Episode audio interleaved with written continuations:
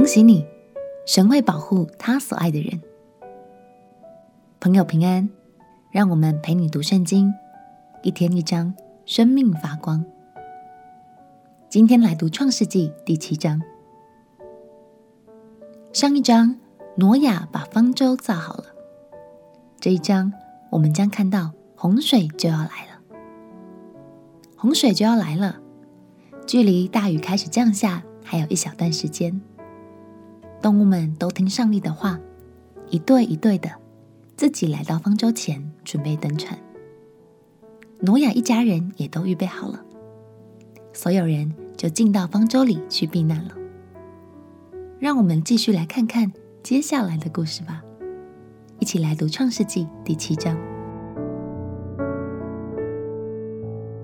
创世纪》第七章，耶和华对挪亚说。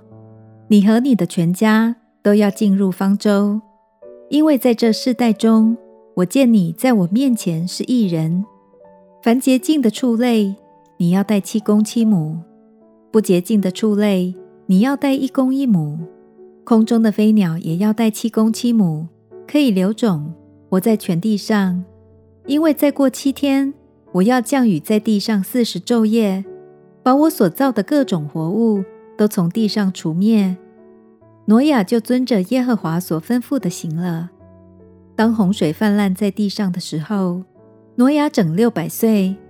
挪亚就同他的妻和儿子儿妇都进入方舟，躲避洪水。洁净的畜类和不洁净的畜类，飞鸟并地上一切的昆虫，都是一对一对的，有公有母，到挪亚那里进入方舟。正如神所吩咐挪亚的，过了那七天，洪水泛滥在地上。当挪亚六百岁二月十七日那一天，大渊的泉源都裂开了，天上的窗户也敞开了，四十昼夜降大雨在地上。正当那日，挪亚和他三个儿子闪、含、雅弗，并挪亚的妻子和三个儿妇都进入方舟。他们和百兽各从其类，一切牲畜各从其类，爬在地上的昆虫各从其类，一切禽鸟各从其类，都进入方舟。凡有血肉、有气息的活物，都一对一对的到挪亚那里进入方舟。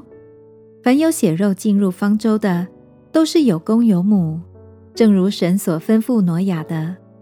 耶和华就把他关在方舟里头。洪水泛滥在地上四十天，水往上涨，把方舟从地上飘起。水势浩大，在地上大大的往上涨，方舟在水面上飘来飘去。水势在地上极其浩大，天下的高山都淹没了。